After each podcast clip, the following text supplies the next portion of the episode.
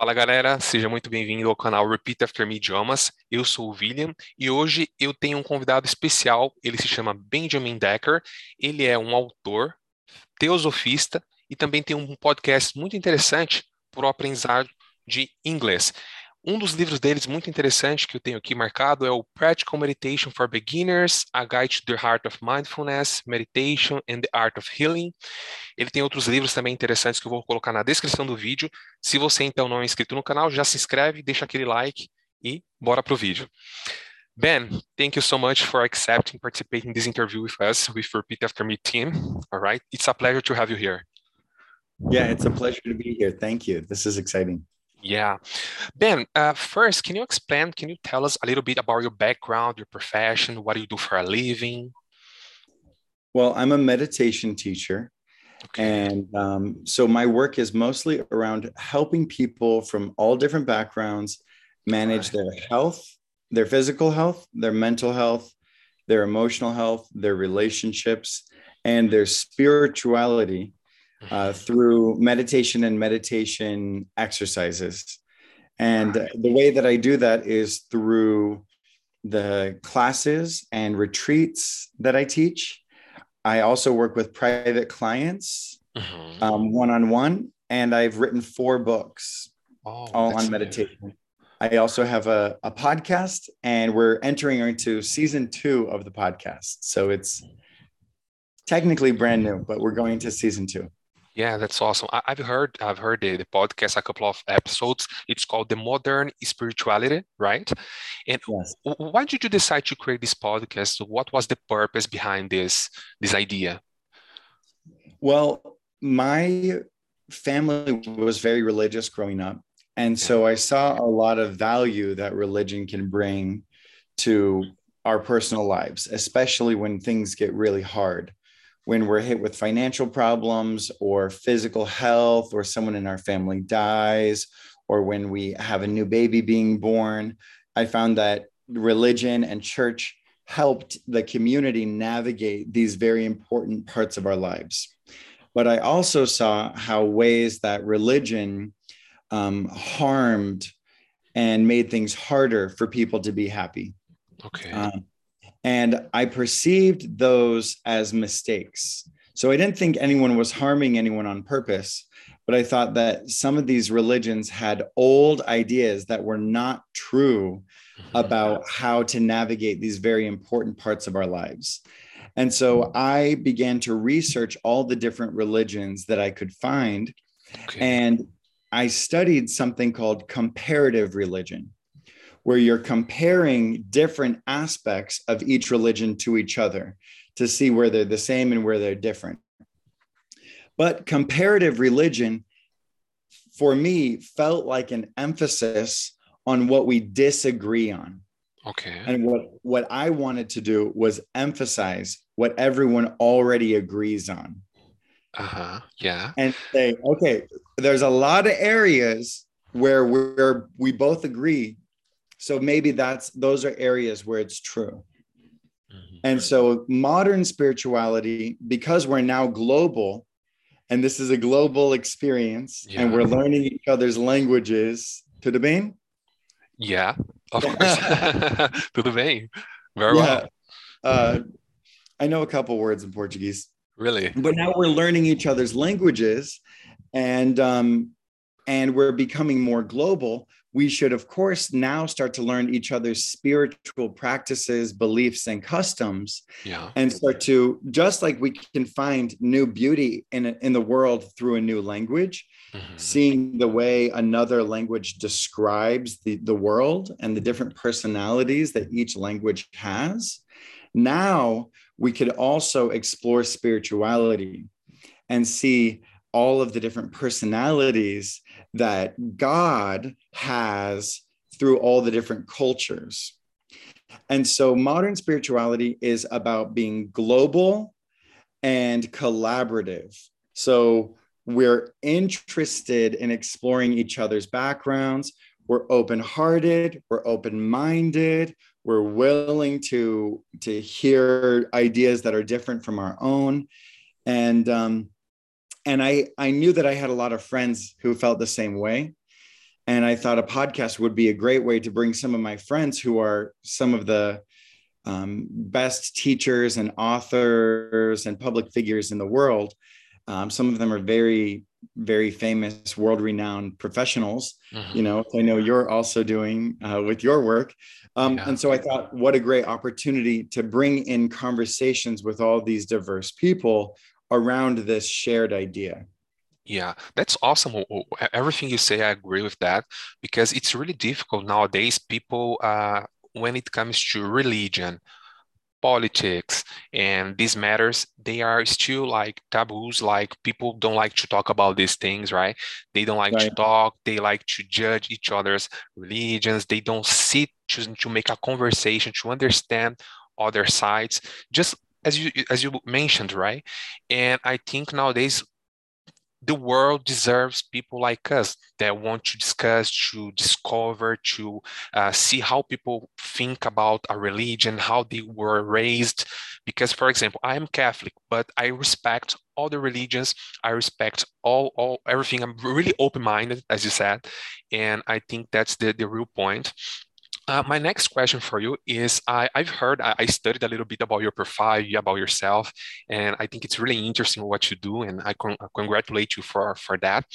One of the things is uh, I, cert- I, I saw you are theosophist, right? Theosophist. Uh, I didn't understand the, the, the, term. I didn't understand. I, I, had to look it up a little bit to understand. Uh, basically, I think that it's interesting, but at the same time, I think most people don't know about this. Could you explain in a few words, or maybe just give us a, a context about theosophy, what it what it believes, and everything? Yeah, yeah, definitely. Great question. Um, theosophy is uh, a worldview mm-hmm. um, that is trying, that's intending to be wise about God. Theosophia, mm-hmm. theosophy, theo comes from a, a, Greek root word that means uh, divine or right. God. And Sophia is like wisdom or philosophy. And so Theosophia or theosophy is the philosophy of being wise about God. And so that means that that we we have to be wise about God, which what does that mean? What does it mean to be wise about God? To be mm-hmm. wise about God is to be humble enough to know that God is so much bigger than any human could fully understand. So, to be wise about God, to be a theosophist, is to be very humble in the area of theology, which is the study of God. Mm-hmm. So, a lot of religions have their theology, which is yeah. where God comes from, how God created the universe, if there's more than one God, what what God looks like, what kind of creature God is. All of the scriptures for the different religions are the source material for the theology. Mm-hmm. But the theosophy, theosophical thinking, recognizes that every single prophet, every single saint, every single sage from all the religions did their best to write out what they were trying to communicate. But we know that language can only communicate so much, especially as we learn other languages. We try to find the words to express really exactly how we feel. Some people are better at it than others. That's why we have great poets um, and great uh, literature uh, contributions through plays and novels and encyclopedias and textbooks. But a theosophist recognizes that all of the scriptures, all of the sutras, um, are all written from a, a person doing their absolute best to explain something unexplainable. Yeah. And so a theosophist says, okay, we have to be very wise as we study these things so that we can find the light, the higher truth from within it. The the uh, the the term theosophy or theosophy is um, quite old and dates back to to ancient Greece, um, but the the term was popularized in the 1800s by a woman named Helena Blavatsky, and she created the Theosophical Society in India it had locations in India and in the United States and in other places. And what she studied was the esoteric teachings of yeah. all all the religions that she could get her hands on, you know. Yeah. Um, and so a lot of times theosophy is associated with that organization, but it's really much bigger than that organization. And the the founding phrase, the motto, if you will, the okay the phrase about the Theosophical Society that she wrote, I think explains theosophy very well. And it says, There is no religion higher than truth. Mm-hmm. Yeah, I totally agree it's it's really interesting and thanks so much for explaining everything for us uh, it's really clear and i just want to let you know that i'm sure our students to love you because you you have a very clear english and it's really understandable and it's funny because when we interview other people then they are native they speak so fast and people may don't understand when you know when they're watching everything but you you speak like in a pace that everybody's to understand. Thank you so much for that as well Man, uh, I was going to ask you, uh, how do you think positivity and negativity can influence on people's lives when they want to learn something? For example, my students want to learn a language, and that sometimes they are hard work, they study hard, but they have this negative thinking, feelings. How do you think this can block their minds to learn? Well, doing anything that's worth doing will be mm-hmm. challenging. Mm-hmm. Yeah. So it's worth doing it if it's challenging. Um, we get more of a reward when something's challenging. So we have to we have to really become aware of positivity and negativity in our own mental patterns in our self-talk in the way we talk to ourselves on the inside and um and negative thinking is normal, negative thinking is natural. Negative thinking only has as much power as you give it. So even if you have a negative thought, keep going, replace it, clear yeah. it out, move on. Just what, what I do and what we do when we practice um, sort of the Buddhist forms of meditation is we observe so we close our eyes. Well, let's do a five second meditation. We close our eyes and we just breathe. And we observe our mind. Yeah. We observe the thoughts in our mind. Okay. So mm-hmm. you can open your eyes, but observing the thoughts in our mind helps us realize if we're, wow, I'm being negative. Yeah. So once we recognize it, we have the opportunity to intervene. And we can say, you know what? No. You're not you're not going to make this harder. It's already hard. Nope. Exactly. You're not going to make this harder on me by by making fun of me for not being good at it, for making me feel insecure about my accent, for making me feel like insecure about knowing not knowing the exact words. Guess what? Even in our own native language, we don't always know the exact words. We don't That's always totally know the true. right to say. Don't be afraid to say it wrong. That's amazing. You know, um, my, I'm I'm here in Topanga, California, Los Angeles. Uh-huh. Um, and my partner is his name is Sadi Simone. He's Brazilian. Oh, really? Yeah. And awesome. actually, my book, Practical Meditation for Beginners, recently came out in Portuguese. Amazing. I didn't know that. Yeah. I'll That's awesome. All yeah. right. Uh, so you can have the English and the Portuguese. It's it's a really interesting way to um, to practice. To practice, to learn vocabulary. Right? Yeah. And uh, basically, what what you do, what you just said uh, right now, uh, I connect you to the episode 18 that you had a, a, conversation in your podcast with Paul Denniston. You you talked about grief, uh, also about the negative feelings, right?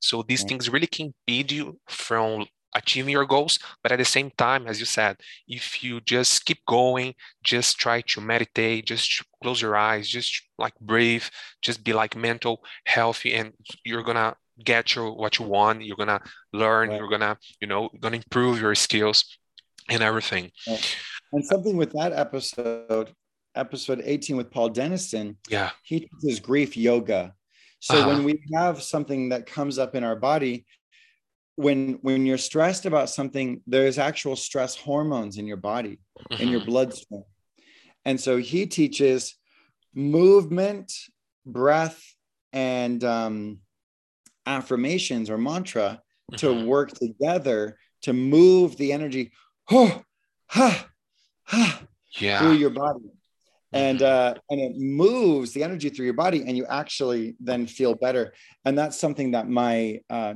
my partner, his name is Sadi Simone. He's from Brazil. He mm-hmm. has something called um, a somatic activated healing work, where he actually moves moves it through the body also. So if you're having a hard time and you're feeling blocked, you might need to stand up and shake your body and dance a little bit, move the energy out of yeah. your body, because you didn't learn your native language from beating yourself up about not already knowing it you learned your native language by saying things wrong, by trying, by picking your parents corrected you. Yep. You learned how to pronounce yeah and, and how to pronounce and everything. That's totally yeah, true. Little by little. Little yeah. By little. You got any any advice on for for example, people nowadays they a lot of a lot of people have like anxiety, they have like depression, they have like they feel are they are not good enough to to achieve their goals. You have any like advices or exercise that we can do to to do that? Like to overcome these things? You know, um there are there are two ways that I approach that. First is there's the physical way. Second is the spiritual way. Sure. So the spiritual way is knowing mm-hmm. that you are loved no matter what. And it sounds kind of funny, but sometimes if we can't achieve a goal, we feel like we're not lovable and it's unconscious. We don't yeah. always have that thought, but it's very deep. We think we're not good enough, let's say. Not good enough. Exactly. We're not good enough. Yeah. We don't deserve anything that's good. We're bad at this, whatever. And and then from a spiritual level, we we just say none of that's true. I love you. Yeah. God. God loves you there's there's something real about the divine. And that's what modern spirituality is about. It's about feeling and knowing that that your spirit is real. You you actually exist and you're a living being and that and your heart is real. And how you feel is real. How you feel matters.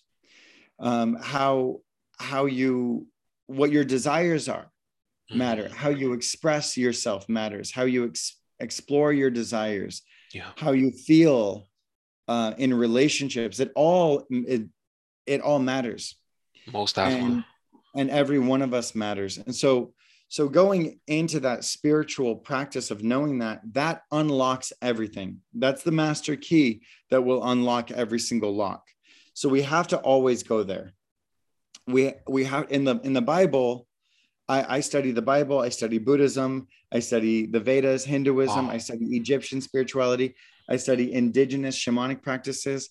I, I prepare people to take ayahuasca. You're maybe uh, familiar with yeah, it. Yeah, I've heard. Yeah, of course. I, I take I take people through ayahuasca uh, with shaman, with traditional shaman mm-hmm. um, at a medical resort, very safe medical facility. I also do integration work. I train people in integrating a spiritually transformative experience like ayahuasca. So I do a lot of work in a lot of different areas shamanic wow. plant medicine, energy work, Tai Chi, Reiki. You have a like course online about that? Um, I do a lot of different courses online with the plant medicine. With I, I do a, a training with uh, shamanic energy healing. Right. Um, every year, I take a, a group to Costa Rica, um, Mhm. sort of halfway between here and Brazil. I'll let the link below for people that want to subscribe Yeah. and, and, and, and get your courses. yeah yeah and and you can actually come with me to costa rica and do ayahuasca or you can do my online trainings on preparing for ayahuasca to do it in a healthy way Mhm. and um, in a way that's body mind spirit holistic approach a lot of uh, uh, that's a great opportunity to ask any questions have them be answered Of course. really explore any one of these things. So I'm saying all that because that's what a theosophist is. That's how I study. That's how I approach. Um, and if that resonates for you, that you're a theosophist. A theosophy is not a religion. It's not a. It's it's a kind of person. Um, Sa, who I mentioned earlier, who's Brazilian, Sadi Simone. Some of your he's very popular. Maybe people already know him.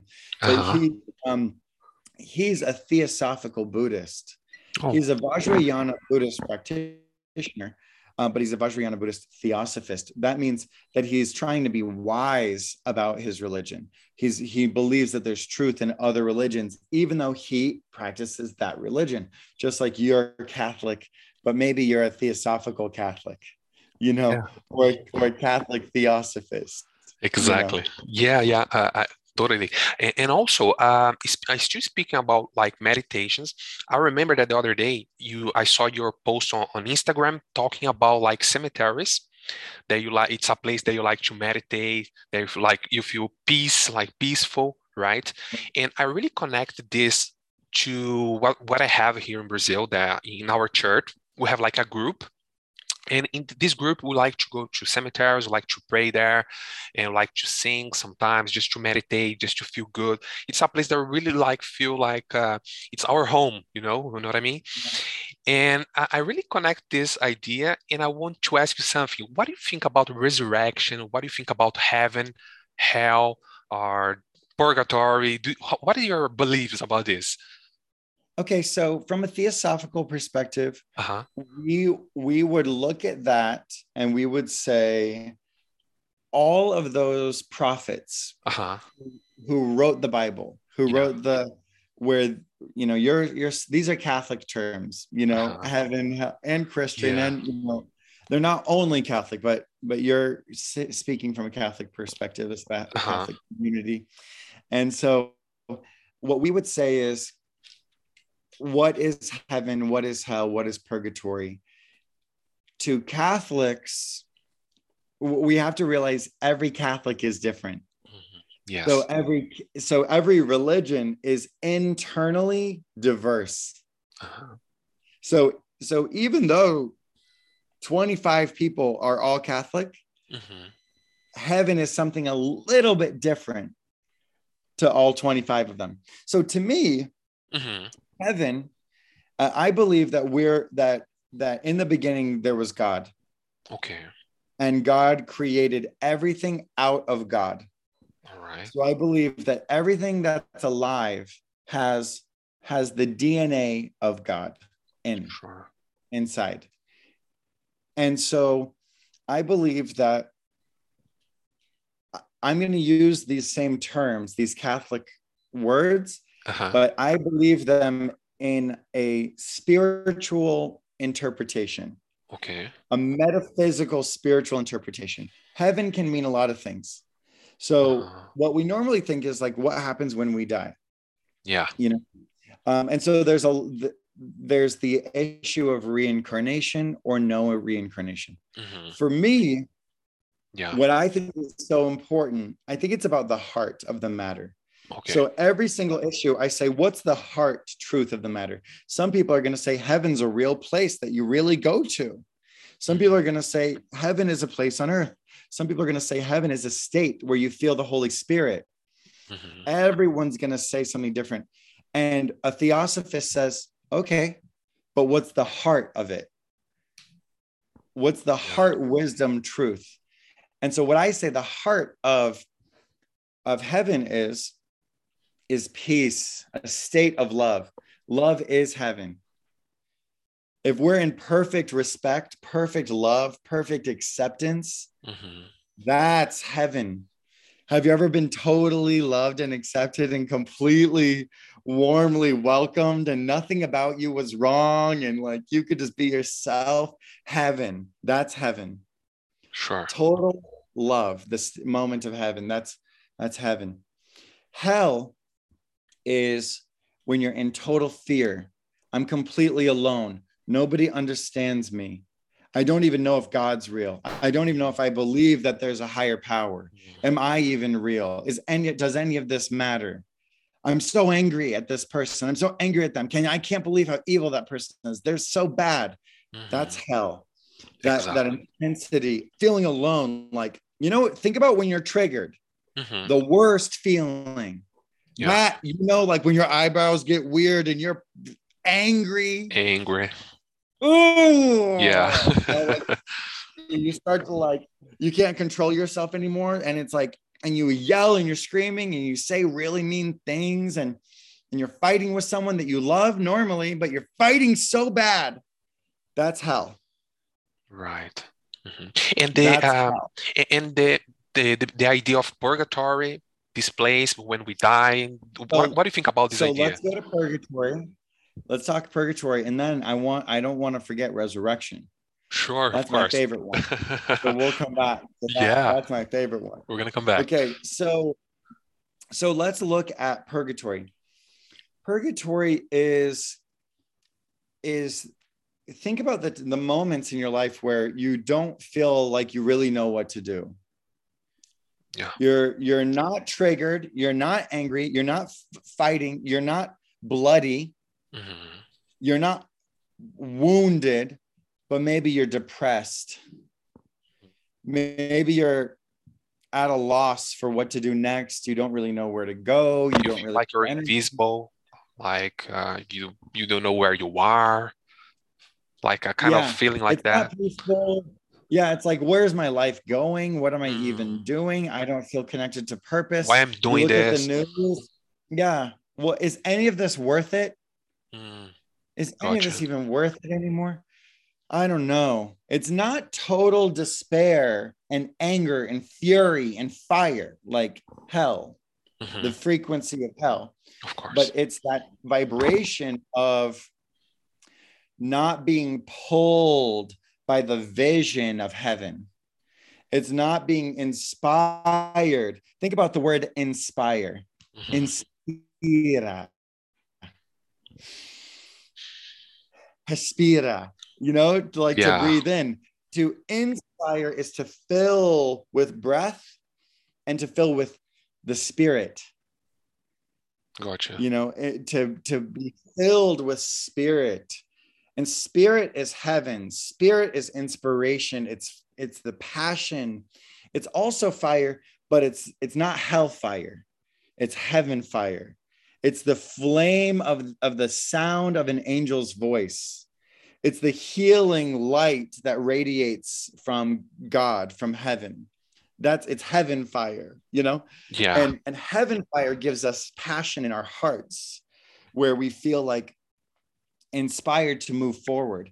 And when we don't have that spirit, when we don't have the spirit, when we don't have inspiration, we are in purgatory Sure. and it's it's an in-between place and i believe um i believe that heaven hell and purgatory are are frequencies are they're, they're dimensions of being that we experience in emotion feeling and thought in our lives and i can't say for sure what happens after we die I can say what what some thoughts and we can talk about it. I bel I have beliefs, but I'm a meditation practitioner. Mhm. I'm a mystic.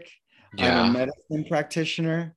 So I go into the poetry and the intimacy of the direct experience of the divine. Mhm. So there are things I want to be wise and humble about, which means I don't know for sure. And I think it's okay that we don't know for sure what happens after we die. Some people are very sure about it, Yeah. and that's okay. I'm just I'm Yeah. very sure about I've been to hell in this Mhm. lifetime. Yeah. I've been to heaven right here, right now. hmm And I've been to purgatory Of course. where you're you're at a loss and you have you have decisions to make. And those decisions will take you to heaven or hell, you know. Of course. Um, so one more thing you you addressed I uh is resurrection. Resurrection. yeah. You asked about resurrection. And that's my favorite one. And I'm glad you started with that. That's actually the first one you asked about. Yeah. Uh, resurrection for many people is re- refers to when Christ, when Jesus Christ, Yeshua, yeah. was when Jesus Cristo. Uh, how do we say it in Portuguese? Jesus Cristo. Jesus, Jesus. Cristo. Yeah. Jesus Cristo. Okay, I don't speak Good. Portuguese, but Jesus Cristo, when he was crucified and died as part of a ceremonial ritual ordinance that liberated all beings, right? That created the what Christians believe in as the plan of salvation, the atonement. Um, and so then he was put into the tomb for three days. And after three days, they were like, wait a second, where's his body? Mary Magdalene sees him. Uh, you know, there's there's the entire narrative around um, uh, what happens next. So he says he ascends into heaven, and he says, "Other sheep that I have that are not of this fold, uh, them I will bring." That's the King James English version. But he said, and so then he ascends into heaven, and um, I was raised Mormon, a member of the Church of Jesus Christ of Latter Day Saints. Mhm. So we we use the Bible and we use the Book of Mormon. So we were raised believing that when he resurrected um, in the Middle East and he ascended into heaven, that he then came back down to earth in the Americas, probably in South America, Mhm. where he met with the indigenous people here and he was Quetzalcoatl. And so he came and he performed miracles and brought the sacred gift of salvation to the indigenous people um, in, in a form that they gave a different name to. And, um, and that's a very similar belief to the belief in reincarnation. Mhm. Yeah. Um, and so resurrection and reincarnation seem very different if you're if you're attached to a specific interpretation right resurrection means you die and then that same body is restored and revived back to life uh, reincarnation means you die and a new body is born Mhm. so those are the literal interpretations. A theosophist says, what is at the truth? What is at the heart? What is the heart wisdom truth? And so the heart wisdom truth of resurrection and rebirth are the same. It means that death is not the end. It means that when your body dies, it's not the end. And that's all you need to know right now. yeah. All you need to know is that death is not the end. You don't need to be afraid at death. And so, death of our bodies, it's scary. It's like the number it is. Indeed. thing, It is. It you know? And and the death of our loved ones is like the second most big scary thing. And and the death of a situation, the end of a cycle, the end of a relationship, the end of a job, the when a pet dies, when when we when we lose a possession that we loved, Mhm. when a house burns down, when we get into a car accident and we total a car, when we lose a lot of money, when something scary or traumatic happens and we experience a loss of some kind, it's a death and it's scary. And so the heart of the sacred wisdom within the teaching of resurrection is that death is not the end. All will be restored better than it was before Amazing. better than it was before. You will ascend into heaven. So the ascension means evolution, it means growth, it means more. Life more abundantly comes for you, you know. So so whether you're Catholic or Buddhist, death is not the end. Whether you're Jewish or Christian, death is not the end. Whether you're Islamic mm-hmm. or indigenous, mm-hmm. death is not the end. Whether you believe in resurrection or reincarnation, death is not, the, not end. the end. That's awesome. Thank you so, so much. I think we have only three minutes before our recording uh, stops. So I was just going to ask you you have four books, right? Right. Four books. Which one is your favorite and why? If you could say. Okay, so my two favorites are the first one and the fourth one. The first one, one and fourth yeah, practical meditation for beginners. Okay. Is modern spirituality, a guide to the heart of mindfulness meditation and the art of healing. And it's Amazing. because those those two put the most emphasis on the theosophical approach to multiple religious views. Uh-huh. So that's why those two are my favorite. Amazing. And, and I'm gonna read that. My fourth book, Modern Spirituality, is has the same name as my podcast, Modern Spirituality. Amazing. Are you planning on writing another one? Absolutely. I have a fifth one coming soon. Oh, amazing. you know. I also have a my first book coming out soon as well. what is it? What's your book? Yeah, it's gonna uh, it's uh, it's about secrets on how to learn a language. Yeah. Love that. Yeah, I'm gonna send you a copy. Yes, thank you. I'm thank gonna you. translate in four languages. Portuguese. Of course. I need I, to learn because my, my partner's Brazilian, so I gotta know. Of course, that's a pleasure. Ben, I'm, I'm sorry, but we just have like one minute. I just want to thank you so much for everything. That was really a very enriching conversation, an amazing experience. People will understand you. Thank you so, so much. I'll send thank you the link so when it's out. Thank you, Ben. Thanks, Bye-bye. everybody. Bye bye.